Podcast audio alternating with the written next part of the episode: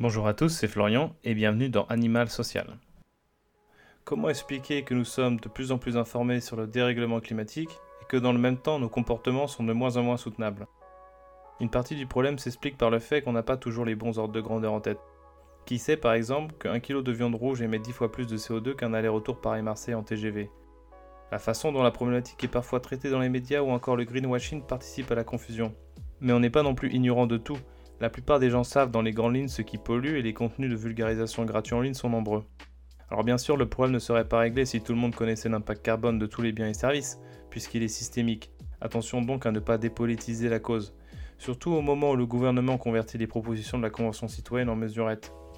Néanmoins, il ne faut pas se voiler la face. On a tous une marge de manœuvre, plus ou moins grande selon notre revenu, pour alléger notre empreinte carbone. En témoigne ce chiffre paru en décembre dernier, 61% des Français comptent prendre l'avion au moins une fois en 2021, soit sensiblement le même résultat qu'en 2019. Et donc il semblerait qu'il ne nous suffise pas de savoir ni de pouvoir pour changer. Mais alors qu'est-ce qui peut bien se passer dans notre cerveau pour expliquer ça? Comment la psychologie humaine réagit-elle face aux enjeux climatiques? C'est le thème d'une conférence à laquelle j'ai assisté, organisée par Avenir Climatique et présentée par Morgane. Elle a eu la gentillesse de bien vouloir la refaire pour ce podcast, Morgane est étudiante ingénieure avec une spécialisation en sciences humaines, mais aujourd'hui elle intervient surtout en tant que vulgarisatrice et sensibilisatrice à l'enjeu climatique. Je mettrai en description toutes les sources qui lui ont permis de réaliser cette synthèse. Il ne s'agit ni d'un exposé académique, ni d'une liste exhaustive, mais bien d'un tour d'horizon des différentes barrières psychologiques au passage à l'action, afin de vous permettre de mieux les identifier et de pourquoi pas même de mieux les surmonter au quotidien. Bonne écoute Au début de mon engagement, en bon ingénieur que je suis, j'avais une approche euh, très rationnelle de l'enjeu climatique. J'avais un peu cette naïveté que bah, il suffisait de connaître et comprendre le problème pour le régler. Alors je me renseignais beaucoup et puis j'essayais de transmettre un maximum d'informations aux personnes que je sensibilisais en, me disant que bah, si elles étaient mieux informées, elles feraient le choix euh, rationnel d'un comportement écologique. Euh, mais comme vous pouvez vous en douter, ça se passait pas tout à fait comme ça. Et donc, euh, au fur et à mesure que je gagnais en expérience en tant que sensibilisatrice sur les enjeux environnementaux, je me rendais bien compte que le problème euh, bah, ne venait pas du fait que les gens étaient ignorants du problème, euh, de ses impacts, de leurs responsabilités, ni même des solutions à mettre en place, mais juste bah, qu'il y avait un fossé entre ce que les gens savent et ce que les gens font. Mais bah, loin de me démotiver, j'ai voulu comprendre quelles étaient ces barrières à l'action écologique, dans le but d'ainsi mieux les surmonter et de les contourner. Alors, euh, quand on parle de barrières à l'action écologique, il y a bien sûr des barrières structurelles, économiques, techniques, politiques, euh, etc. Ici, on va parler des barrières psychologiques, pas que ce soit les plus importantes, euh, si tant est que ça ait du sens de dire ça, mais parce qu'en tant qu'individu, activiste et sensibilisateur ou sensibilisatrice, je trouve que ce sont vraiment les barrières psychologiques auxquelles on est le plus confronté et peut-être sur lesquelles on a le plus d'emprise. Et donc, ça me semble bah, important et stratégique de bien les identifier pour mieux les combattre. C'est donc l'objectif de ce podcast, euh, vous donner des clés de compréhension et des outils de pensée en tant que personne confrontée à ces barrières psychologiques, euh, chez vous-même ou chez les personnes que vous sensibilisez, afin que vous puissiez à votre tour euh, mieux les identifier et ainsi surpasser ces barrières cognitives et passer à l'action contre le dérèglement climatique. Alors, euh, depuis tout à l'heure, on parle de barrières psychologiques. C'est un terme très large qui regroupe des choses très différentes. Je vous propose donc de le décomposer en quatre grandes catégories que l'on va explorer successivement. Les barrières cognitives, les barrières sociales, les barrières émotionnelles et enfin les barrières culturelles. Commençons par les barrières euh, cognitives, c'est-à-dire les barrières à notre compréhension et traitement de l'information concernant le dérèglement climatique. Et pour cela, on va s'intéresser au fonctionnement de notre cerveau et euh, plus précisément par quel processus notre cerveau transforme une information en action. On, donc on, a tendance, enfin surtout les économistes, à concevoir l'humain euh, comme un homo economicus, c'est-à-dire un être avec une rationalité parfaite, euh, qui à partir d'une information donnée va la traiter avec une logique sans faille pour en tirer une action parfaitement rationnelle. Or, dans la réalité, c'est pas tout à fait ce qui se passe. On voit bien que l'humain, il a une rationalité limitée et biaisée, et que pour une information donnée, on ne va pas du tout faire les actions les plus rationnelles. Et pour expliquer cela, euh, on va utiliser les biais cognitifs, c'est-à-dire des mécanismes cognitifs qui perturbent le traitement de l'information et qui mènent à des raisonnements irrationnels et donc des actions irrationnelles. Alors ces biais cognitifs, ils proviennent du fait que l'on n'a pas le temps ou l'énergie d'analyser ultra rationnellement chacune de nos pensées, c'est impossible, donc on est obligé d'avoir des raccourcis mentaux qui souvent marchent, mais pas tout le temps, et parfois ça nous joue des mauvais tours, euh, notamment dans le cas du dérèglement climatique. Alors il existe une multitude de biais cognitifs euh, dans notre raisonnement. Le but de ce podcast, ça va pas être euh, de les lister tous un par un, mais je vous invite vraiment à vous renseigner sur les différents biais cognitifs. Vous trouverez de multiples ressources sur Internet pour cela. Alors, euh, quand on parle de biais, ça a l'air d'être quelque chose de très négatif, euh, quelque chose dont il faudrait se débarrasser pour devenir un être vraiment totalement rationnel. Mais en fait, c'est pas du tout quelque chose de souhaitable, car c'est ces biais justement qui, euh, qui vont nous permettre bah, d'assurer le bon fonctionnement mental de, notre cerveau en répondant notamment à cinq grands besoins. Donc, d'abord, le fait de sélectionner des informations, car on sait que le trop plein d'informations rend confus.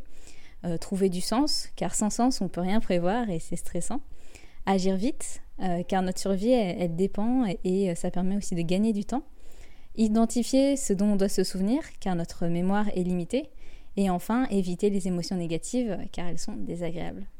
Donc on voit bien que ces biais, ou plutôt ces mécanismes cognitifs, ils sont plutôt bah, quelque chose de, euh, de, positif en fait pour notre fonctionnement, car ils nous permettent de prendre des décisions rapidement et efficacement, et généralement juste, mais pas toujours.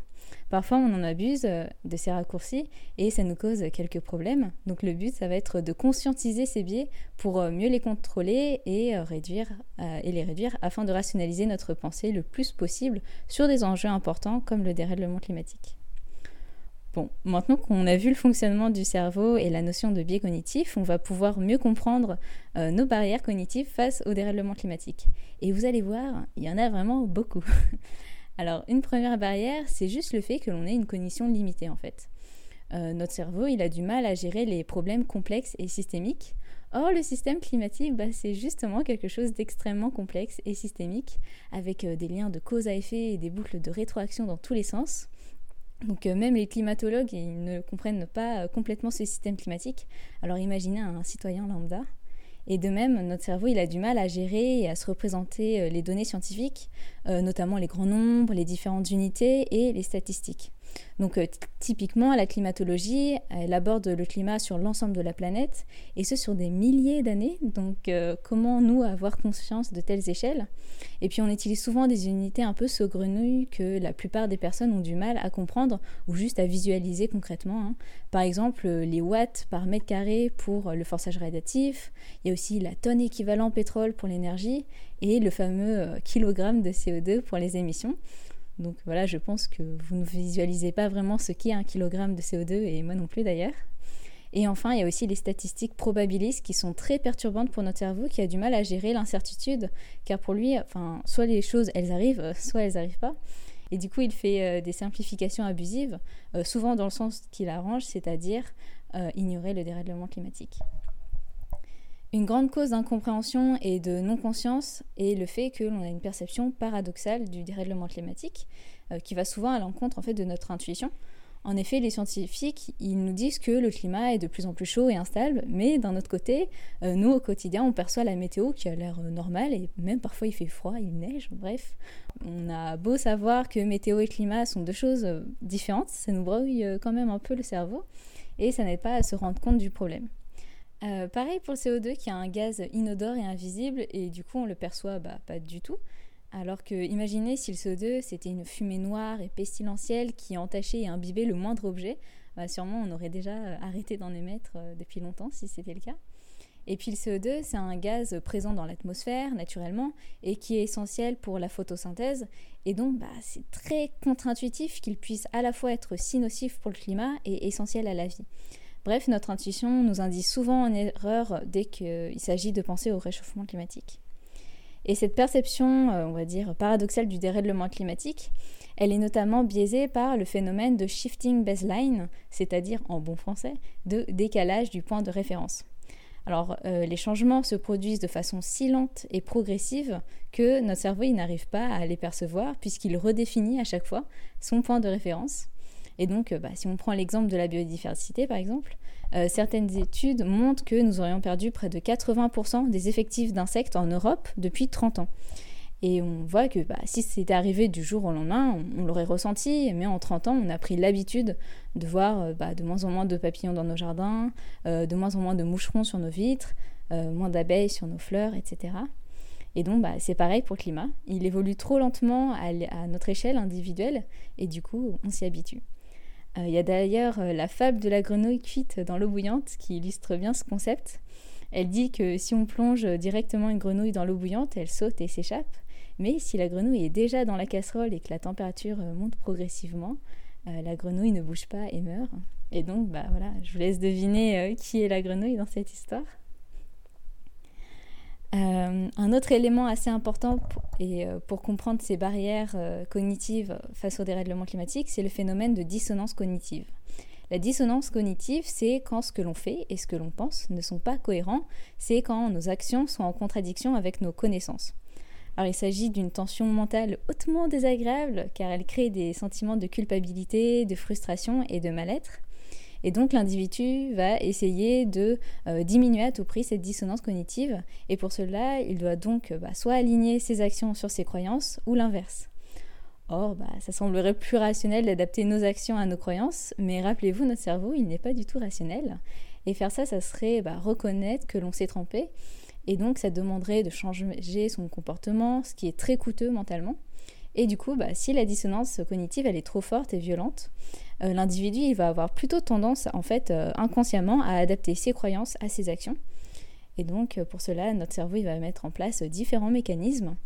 Et l'un de ces mécanismes, c'est le biais de confirmation qui, comme son nom l'indique, va favoriser la confirmation d'une croyance qui arrange l'individu, c'est-à-dire celle qui est cohérente avec ses actions. Alors ce biais de confirmation, ça va consister à réduire les informations dissonantes et gênantes en les évitant, en les ignorant ou encore en les minimisant. Il va aussi consister à augmenter les informations consonantes et arrangeantes en les recherchant activement, en les remarquant plus ou encore en leur donnant plus d'importance. En gros, le biais de confirmation, euh, c'est un peu l'équivalent psychologique de l'algorithme de votre fil d'actualité Facebook. Euh, un autre biais, c'est le biais d'optimisme. Il nous amène à négliger la probabilité d'être touché personnellement par certains risques, notamment à cause de notre peur, de l'incertitude et aussi une certaine haute estime que l'on a de nous-mêmes. Par exemple, il y a des études qui ont montré que beaucoup de personnes sous-estiment leur probabilité d'avoir une attaque cardiaque, mais aussi leur probabilité d'être touchées par des problèmes environnementaux. Et donc, euh, il y a un peu de biais d'optimisme quand une personne reconnaît la gravité du dérèglement climatique, mais pense qu'en Europe, euh, on n'aurait pas trop à s'en préoccuper vu notre climat tempéré, et que de toute façon, on s'en sortira grâce à notre richesse ou à nos technologies, etc. Un autre type de biais, c'est celui des coûts irrécupérables. Alors, il consiste à persister dans un choix pour lequel on a déjà dépensé quelque chose. Alors, ça peut être de l'argent, du temps, de l'énergie ou autre. Même si on sait que le choix, est mauvais, que de toute façon, on ne va pas récupérer ce que l'on a déjà dépensé et que ce choix va même nous amener à perdre encore plus. On va prendre un exemple. Euh, si j'ai acheté une voiture, par exemple, mais que je deviens écolo entre-temps, euh, je vais quand même avoir tendance à utiliser ma voiture afin de la rentabiliser. Alors qu'en vrai, euh, c'est pas du tout rationnel car je sais qu'elle est polluante, je sais que de toute façon, je vais pas récupérer la somme que j'ai investie dans cette voiture, voire à l'inverse. Je sais qu'en continuant d'utiliser, je vais devoir payer le carburant alors que le vélo c'est gratuit et bas carbone. Donc c'est vraiment pas du tout rationnel, mais on peut expliquer ce biais par euh, le phénomène d'inversion à la perte et le fait bah, qu'il est désagréable de revenir sur une décision car cela bah, revient à, avouer que l'on a eu tort et donc on a perdu quelque chose un peu bêtement. Euh, ici, on a pris l'exemple d'un coût financier avec une voiture, mais il peut s'agir de tout type de coût investi dans quelconque action. Donc euh, par exemple un coût temporel, d'énergie ou juste euh, mental investi, euh, on peut dire, dans la construction d'une habitude qui se révèle être nocive pour l'environnement, ou encore dans des études qui débouchent finalement sur un emploi participant au dérèglement climatique, ou encore bah, dans l'imagination d'un projet de vie qui finalement n'est pas très résilient. Et donc malgré ça, on va avoir du mal à changer car on s'est déjà investi dans ces activités.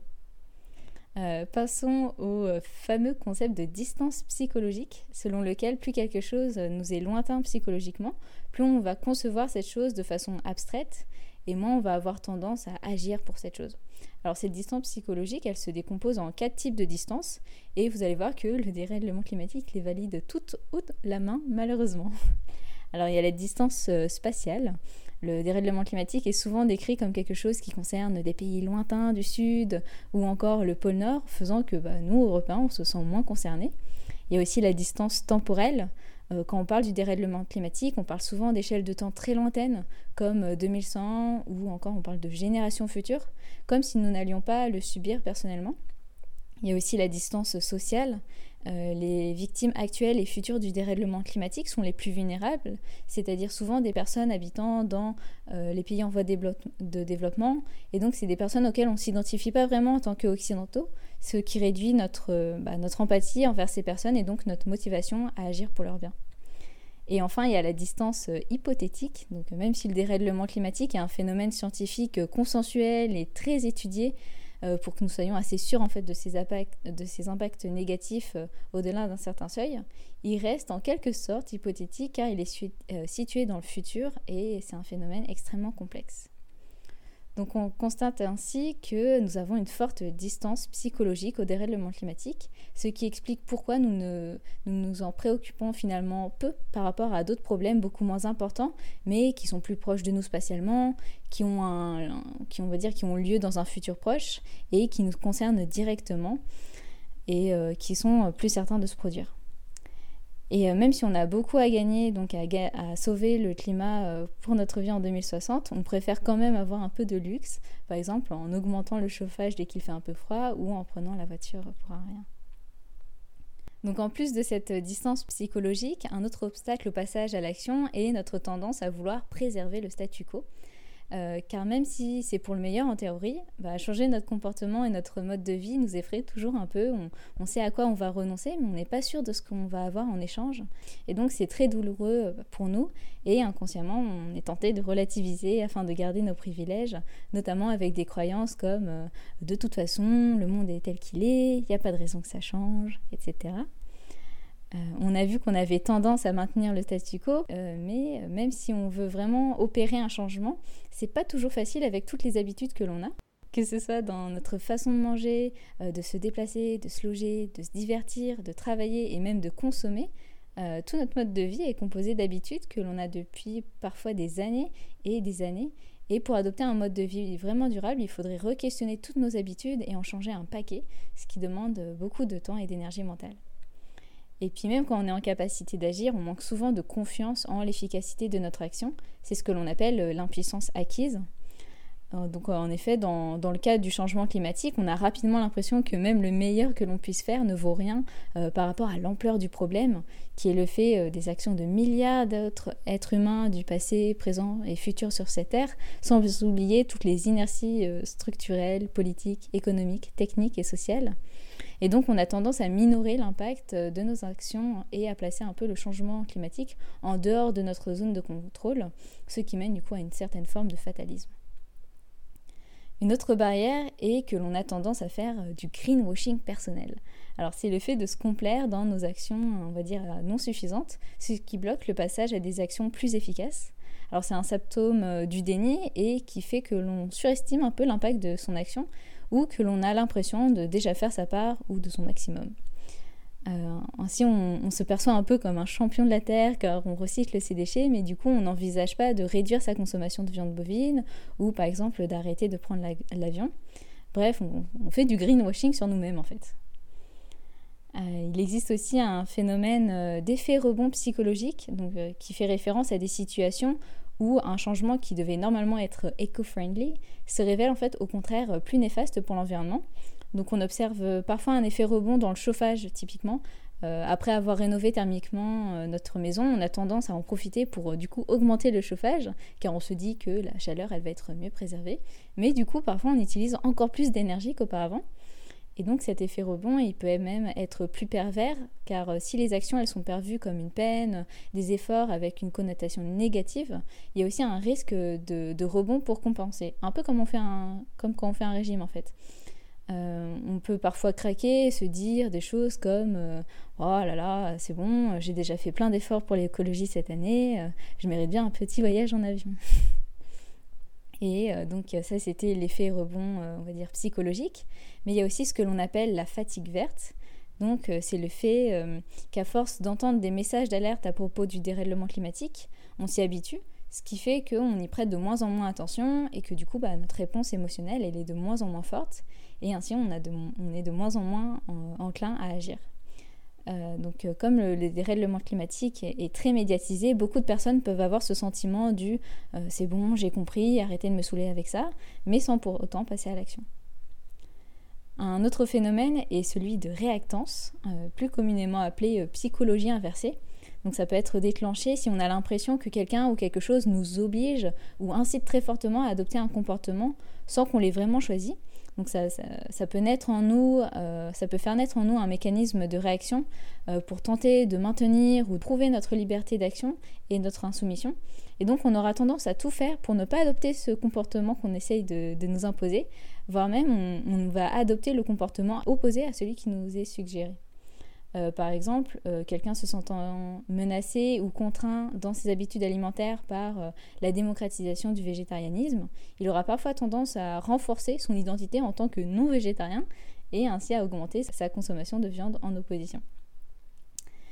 Alors ça y est, on a énoncé les principales barrières cognitives. Comme promis, il y en avait vraiment beaucoup. Et encore, en fait, il y en a plein d'autres.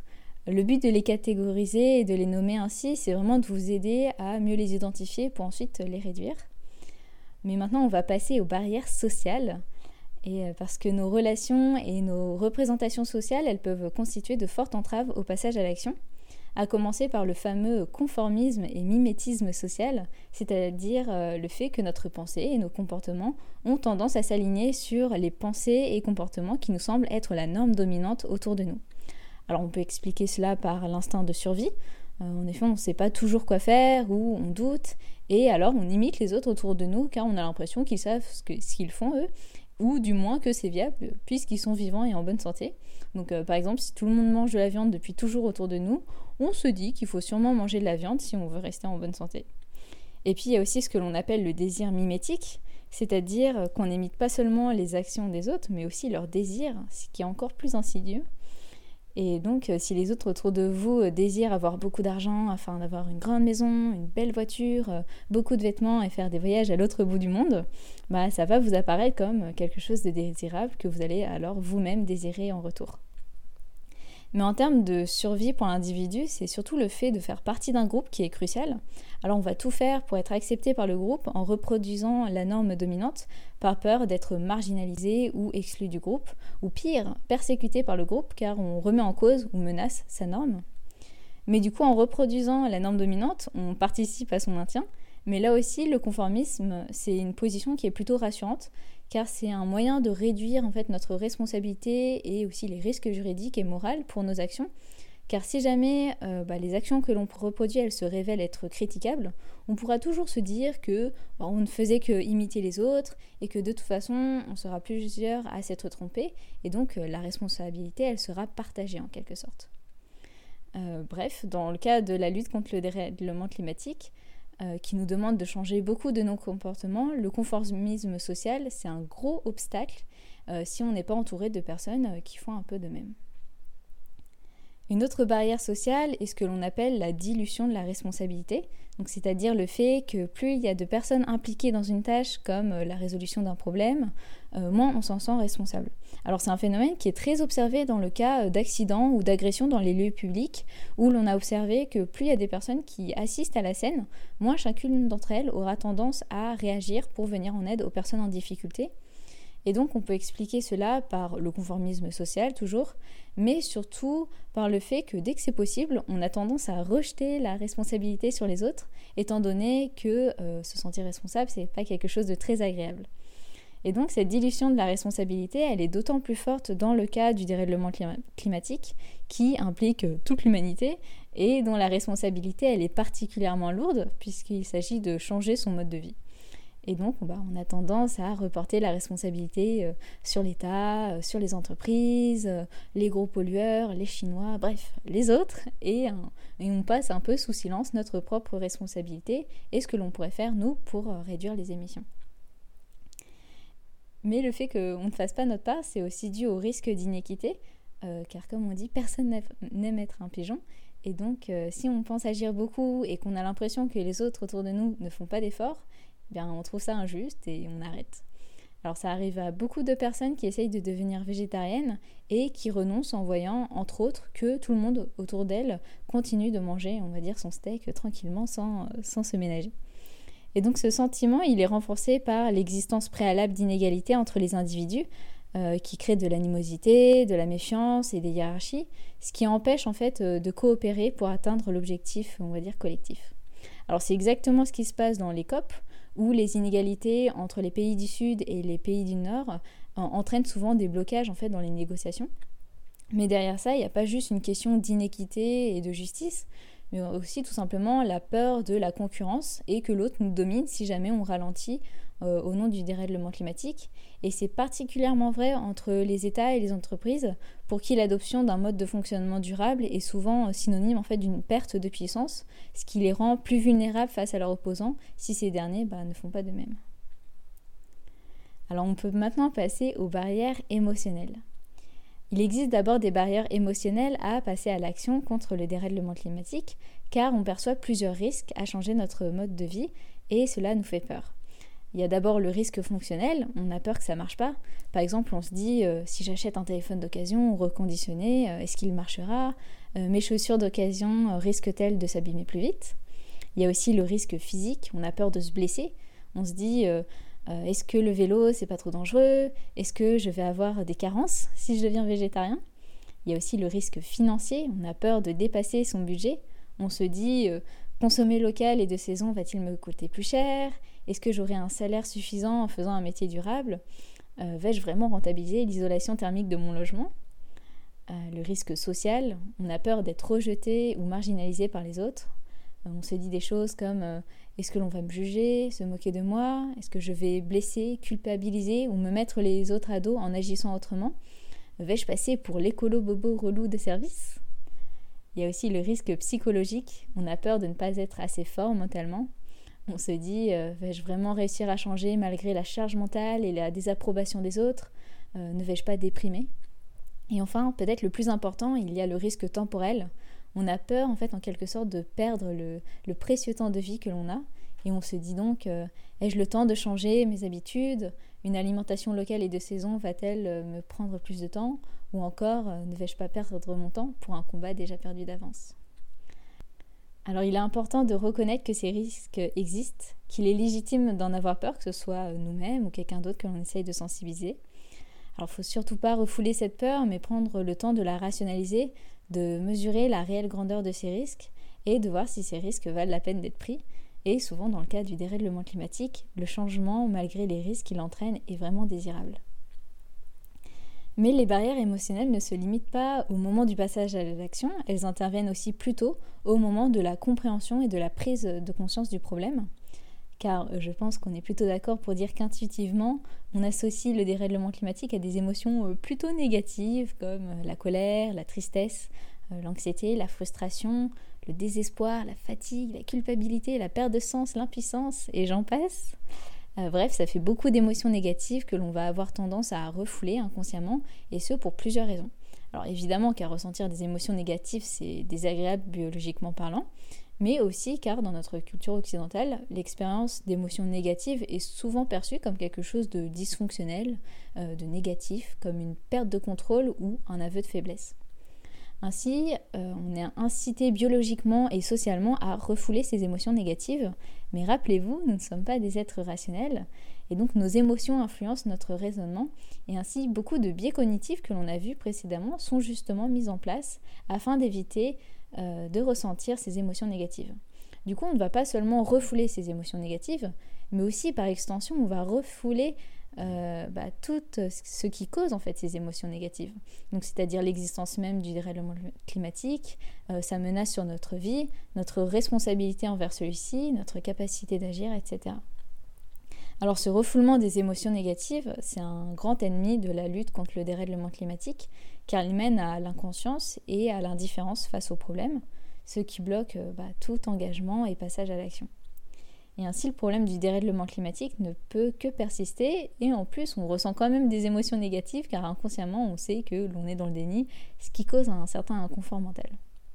Donc les émotions négatives sont au contraire une étape essentielle dans le passage à l'action et l'engagement écologique, car ce sont elles qui permettent de développer une conscience et une envie de changement. Et donc il faut prendre le temps de les accepter, de les ressentir, de les exprimer, pour ainsi euh, bah, mieux les rationaliser et les gérer, et en faire une force qui nous motive et qui nous anime. Et puis en plus de participer à la réduction du problème, c'est aussi par le passage à l'action et l'engagement que l'on transforme justement toutes ces émotions négatives en émotions positives. Alors que ce soit le bonheur, la satisfaction, la fierté, la stimulation, la joie, euh, d'agir pour une cause, d'être avec les autres, d'expérimenter de nouvelles choses, de relever un challenge, de faire partie d'un collectif, etc. Bref, finalement, c'est plutôt une bonne chose ces émotions négatives, donc il faut vraiment qu'on les accepte et qu'on les utilise euh, pour passer à l'action. Et pour nous apprendre à mieux gérer nos émotions face au dérèglement climatique et éviter de se faire surpasser par l'éco-anxiété et tomber dans une éco-dépression, il y a bien sûr euh, bah, la rationalisation de ces émotions, il y a aussi le développement personnel, mais aussi ce que l'on appelle l'éco-psychologie qui se développe de plus en plus, avec notamment les travaux de Johanna Massy et le concept de travail qui relie. Alors en tant que sensibilisateur et activiste, il est vraiment urgent qu'on apprenne à mieux gérer nos émotions, mais aussi à accompagner émotionnellement les personnes, car on sait bien que les solutions face aux enjeux climatiques ne sont pas seulement d'ordre technique, mais surtout humaines, et donc les émotions elles jouent un grand rôle dans cette transition.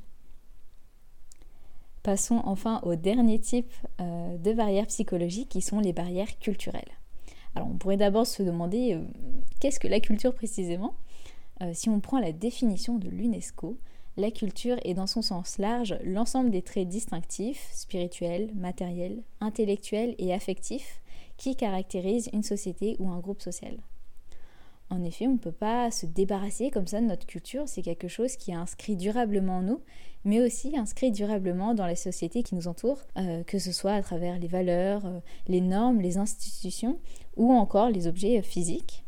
Et la culture, c'est quelque chose qui conditionne notre rapport au monde, aux autres et à nous-mêmes. On peut dire en quelque sorte que les barrières culturelles, c'est ce qui va conditionner en partie les barrières cognitives, sociales et émotionnelles que l'on a vues précédemment. Or, euh, la culture occidentale, qui est aujourd'hui majoritaire sur Terre du fait de la mondialisation, elle repose sur des fondements qui sont au contraire euh, bah, bloquants euh, pour lutter contre le dérèglement climatique on considère souvent le capitalisme au sens large comme synonyme de la culture occidentale et euh, ennemi juré de l'écologie, ce qui n'est sûrement pas faux, hein. mais je vous propose de justement détailler ce qui se cache derrière cette culture occidentale. Et pour cela, on peut identifier sept grandes caractéristiques de la culture occidentale. Alors ces caractéristiques, elles sont à la fois en partie à l'origine euh, des problèmes environnementaux, mais aussi c'est des points bloquants dans la lutte contre le dérèglement climatique. Alors tout d'abord, on a la foi en la science et la technique. Alors cette foi en la science et la technique, elle mène au technoptimisme, c'est-à-dire la croyance que la technique, euh, comme les technologies de captation du CO2 ou les gains d'efficacité, comme si cela allait nous suffire à elle seule à régler le problème du dérèglement climatique. Alors ça mène aussi au technosolutionnisme, c'est-à-dire la tendance à produire et à se concentrer sur des solutions techniques à un problème, donc ici le dérèglement climatique. Et donc ces techno-optimismes et ces technosolutionnismes, c'est des croyances bloquantes pour le développement de d'autres solutions tout aussi importantes ou plus efficaces que euh, les solutions techniques, comme un changement plus général de la société, c'est-à-dire euh, des changements qui sont de l'ordre des comportements, de la politique, de l'économie, etc. une autre caractéristique de la culture occidentale, c'est l'idée de modernité et la nécessité du progrès. Mais attention, on ne va pas parler de n'importe quel progrès, on parle bien ici de progrès économique et technique au sens traditionnel, qui souvent ne questionnent pas ou peu euh, leurs conséquences sociales et environnementales. Alors cette idée de progrès, euh, elle nous incite à en vouloir toujours plus, que ce soit par la recherche de la croissance du PIB ou encore la recherche de l'innovation technique à tout prix. Ainsi, tout ce qui n'est pas considéré comme du progrès au sens traditionnel, euh, comme la décroissance ou les low-tech, euh, bah, c'est vu comme quelque chose de négatif, de rétrograde ou de non viable. Alors qu'en passant, on peut considérer la croissance ou les low-tech comme des formes de progrès euh, sociaux et environnementaux, voire même économiques et techniques, en fait, ça dépend bah, du point de vue que l'on adopte. Une autre caractéristique bloquante dans la culture occidentale est la définition très matérialiste du bonheur, euh, c'est-à-dire le fait de voir la richesse, la consommation et la possession comme des conditions nécessaires du bonheur. Alors forcément, si on adopte ces définitions du bonheur, euh, la sobriété ne peut pas être vue comme quelque chose de souhaitable, alors qu'en réalité, bah, il y a plein de bons côtés. Euh, se détacher des choses matérielles, c'est euh, s'enlever la charge de devoir les acheter, les stocker, les entretenir. Et donc la sobriété, ça permet aussi de mieux apprécier les choses non matérielles, comme les expériences de vie, les relations sociales et le lien à la nature. Bref, avoir moins de, besoins matériels, ça permet de les satisfaire plus facilement et du coup d'être plus heureux. La culture occidentale, elle fait aussi euh, beaucoup plus la distinction entre la nature et l'humain que dans d'autres cultures. Alors cette distinction conceptuelle, elle est nocive puisqu'elle nous désolidarise en quelque sorte du reste du vivant, ce qui a plusieurs conséquences négatives. Alors d'abord, ça nous incite à croire que nous sommes indépendants de notre environnement, ce qui n'est pas vrai. Euh, cette distinction, elle nous donne aussi l'impression que l'homme s'est extrait de sa nature animale et serait maintenant en droit de posséder de la, nature, de la dominer, de, l'exploiter pour servir les intérêts humains. Et puis surtout, cette désolidarisation avec le reste des êtres vivants, euh, elle rompt le lien émotionnel et éthique que l'on devrait avoir avec euh, ces autres êtres vivants, ce qui limite notre motivation à agir pour la préservation de la biodiversité par exemple. Et cela pas juste euh, dans un but, on va dire, pour les humains, mais aussi pour la biodiversité en elle-même. Bref, euh, adopter une culture écologique, ça passe sûrement par surmonter justement cette dichotomie entre nature et humain pour plutôt y voir un ensemble d'éléments en perpétuelle interaction et interdépendance avec un certain équilibre justement à préserver. Un des piliers de la culture occidentale est aussi la notion de liberté comme droit fondamental. Alors ça nous semble évident, mais en vérité, il y a beaucoup de cultures qui ne valorisent pas autant la liberté, mais euh, qui vont plutôt valoriser des valeurs comme euh, l'égalité, la tradition, la justice ou même euh, le bien commun. Et que ce soit sous la forme de liberté individuelle des citoyens ou de la souveraineté des États, cette importance idéologique que l'on accorde à la liberté, elle est un frein à l'adoption de restrictions de liberté au nom du bien commun. Alors on peut penser à certains cas controversés comme la restriction de certaines libertés de polluer, euh, comme la liberté de prendre l'avion ou de manger de la viande bovine, qui, euh, bah, si elles sont discutables, hein, bien sûr, elles sont parfois un peu trop vite de taxer des dictatures vertes, qui est un peu le repoussoir ultime de l'écologie. Par extension, on peut aussi attribuer à la culture occidentale une certaine forme d'individualisme, c'est qu'il y a un gros frein à l'action collective que nécessite la lutte contre le dérèglement climatique. En effet, euh, l'individualisme rend premier les intérêts euh, personnels par rapport aux intérêts collectifs, ce qui diminue le souci des autres et la capacité à faire euh, des compromis personnels au nom de l'action collective et du bien commun. Et enfin, une dernière caractéristique de la culture occidentale est le culte de la rationalité, qui vient de pair avec un certain rejet de la subjectivité, comme les émotions ou même une certaine spiritualité. Alors, comme on l'a déjà abordé dans la partie euh, avec les barrières émotionnelles, le refoulement des émotions négatives, c'est un frein à la prise de conscience des enjeux environnementaux et donc au passage à l'action. Mais euh, ce culte de la rationalité, il nous mène aussi à avoir une façon de communiquer euh, incomplète et inefficace sur les enjeux environnementaux. On a tendance à sensibiliser les gens en visant leur rationalité grâce à des arguments scientifiques, mais on oublie, voire on s'interdit d'utiliser des ressorts émotionnels pour créer de l'affect alors qu'on a justement vu euh, dans la partie des barrières cognitives que notre cerveau bah, fonctionnait beaucoup sur les émotions et donc qu'il était important d'utiliser aussi ces biais-là pour atteindre les personnes. En bref, il faudrait qu'on revienne un peu au sens originel de la sensibilisation, qui signifie littéralement euh, rendre sensible, ce qui passe notamment par les émotions. Et donc ça ne veut pas dire qu'il faut être malhonnête scientifiquement et exploiter sans scrupule les biais argumentatifs et cognitifs, mais bien qu'il faut bah, diversifier nos approches de sensibilisation pour toucher une plus grande diversité de personnes. Alors voilà pour les barrières culturelles. Alors bien sûr, on aurait pu les catégoriser différemment ou en identifier d'autres, mais déjà là, avec ces sept-là, je crois qu'on a de quoi faire. Euh, et le but maintenant, comme pour les autres barrières, c'est de réfléchir à comment lutter et surmonter ces barrières culturelles. Et pour cela, on peut voir deux grandes stratégies. La première, c'est de critiquer et déconstruire la culture dominante occidentale. Et la deuxième, ça va être de promouvoir et construire une culture alternative écologique. Alors bien sûr, ces deux stratégies, elles ne sont pas contradictoires, au contraire, il faut les mener en parallèle le plus possible, que ce soit au sein d'un même acteur ou en jouant justement euh, sur la synergie entre différents acteurs. Et pour faire cette transition culturelle, on ne peut pas compter, euh, comme on l'a fait jusqu'à maintenant, sur les climatologues ou les ingénieurs. Euh, c'est pas leur job, ils savent pas faire. Non, il faut des, personnes qui soient capables de, créer des récits, de transmettre des messages forts en émotion, ou encore de décrypter la complexité humaine. Et donc la transition écologique, elle a aussi besoin de chercheurs dans les sciences humaines, euh, d'artistes ou encore de professionnels de la communication. Bref, on a besoin euh, de personnes aux compétences diverses, mais aussi des citoyens lambda qui, eux aussi, par leurs actions quotidiennes, participent à l'élaboration d'une nouvelle culture plus respectueuse de l'environnement. Alors voilà, on a fini d'explorer les quatre types de barrières psychologiques. Pour rappel, il y avait les barrières cognitives, les barrières sociales, les barrières émotionnelles et enfin les barrières culturelles. Alors bien sûr, on n'a fait que les survoler. Sur chacune d'entre elles, on pourrait faire un épisode entier, voire des thèses entières et même plus. C'est des sujets qui sont bien sûr éminemment complexes et riches. J'espère que ce petit tour d'horizon vous aura permis d'en avoir une meilleure vision globale et que ça a attiré votre intérêt sur ces barrières psychologiques qu'il est, je pense, très important de connaître et de savoir repérer. Alors c'est vrai que quand on voit toutes ces barrières psychologiques comme ça, ça peut être très démoralisant car on se dit qu'il y a tellement de barrières à surmonter que jamais on n'arrivera à faire passer les gens à l'action. Mais rassurez-vous, il faut vraiment relativiser, relativiser ça car euh, bah, si on connaît l'existence de ces barrières, c'est très dur d'estimer à quel point elles sont influentes et euh, ce qui de toute façon varie en fait d'une personne à une autre. Et puis toutes les personnes qui s'engagent actuellement pour la cause environnementale, c'est justement la preuve que ces barrières psychologiques, elles sont surmontables.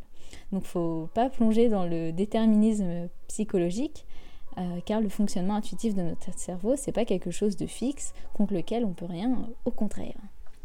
Maintenant que vous avez connaissance de ces différentes barrières psychologiques, vous allez justement pouvoir euh, mieux en prendre conscience chez vous-même, les rationaliser pour ainsi réduire leur influence mais aussi mettre en place différentes solutions pour lutter contre.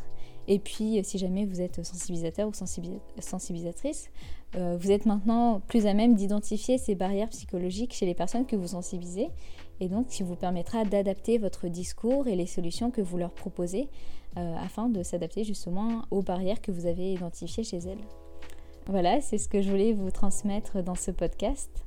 Euh, j'espère qu'il y aura de plus en plus euh, de contenu de ce genre qui mobilise les sciences humaines au service de la cause environnementale. Euh, merci beaucoup pour votre écoute. Voilà, j'espère que cette conférence vous a plu.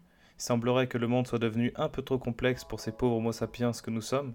Toutes les courbes autour de nous sont parties en exponentielle, mais notre cerveau et nos moyens d'appréhension ont peu évolué. Et malgré tout, on est de plus en plus à modifier nos comportements et à réclamer le changement.